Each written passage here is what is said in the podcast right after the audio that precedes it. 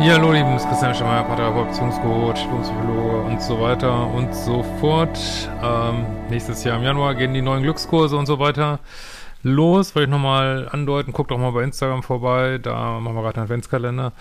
Ja, und heute haben wir, glaube ich, eine wichtige Frage. Gehöre ich als Bindungsängstlerin irgendwie zum schlechteren Datingpool? Äh, kann ich sehr verstehen die Frage, ähm, ja, schauen wir doch mal rein.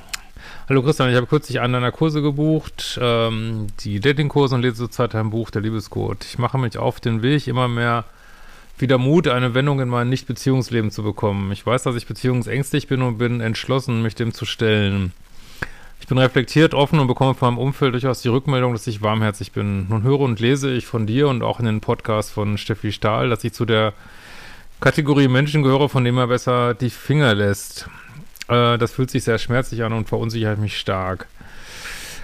Ähm, ja, also alles ist relativ, also je tiefer man eintaucht in die Materie, umso mehr wird alles äh, relativ und es sind die Wahlen, die wir treffen und die Wahlen, die auch ein äh, Mensch trifft, der, der, dich jetzt datet, die sind eine Reflexion von unserem Inneren so, ne? Also Verlustängstler finden gern Bindungsängstler, Bindungsängstler finden gern Verlustängstler und haben sich, arbeiten sich dann aneinander ab und ähm, ja, und ist mal die Frage, was, wie ist das Match, wenn du jetzt jemand datest, der auch vorsichtig ist oder der auch nicht so eine intensive Beziehung möchte, kann es ja durchaus passen und man darf, glaube ich, äh, bindungsängstlich nicht verwechseln mit manipulativ. Also klar, es gibt viele manipulative Menschen, die sind noch obendrein bindungsängstlich, aber nicht alle Bindungsängstler sind manipulativ. Das habe ich ja in meinem Modul 4 drösel ich das nochmal auf. Da gibt es so drei Typen, müssen wir jetzt nicht alles wieder runterbeten hier.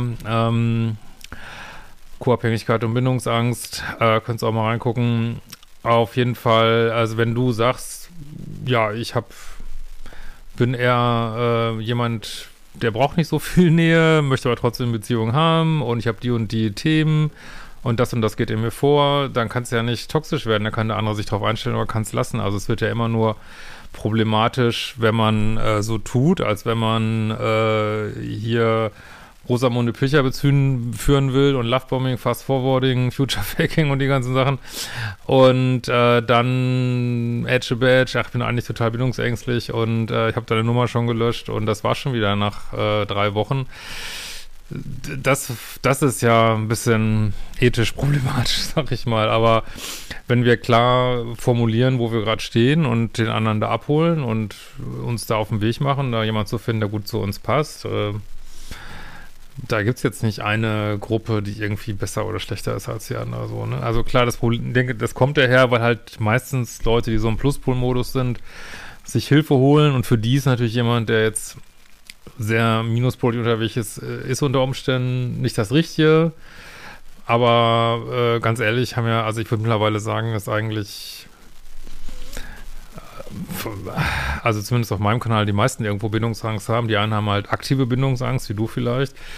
Und die anderen haben irgendwo eine passive Bindungsangst. Das merkt man ja immer, dass sobald, äh, klar, dann bist du vielleicht ein Pluspol und datest immer, was weiß ich, was alles für Menschen, vielleicht Menschen wie dich, wo es einfach noch nicht gepasst hat und vielleicht irgendwie Menschen, wo es manipulativ war und und dann kriegst du endlich jemand Nettes und dann stellst du auf einmal fest, ach du Scheiße, jetzt kriege ich ja Bindungsangst, das ist mir alles viel zu nah hier.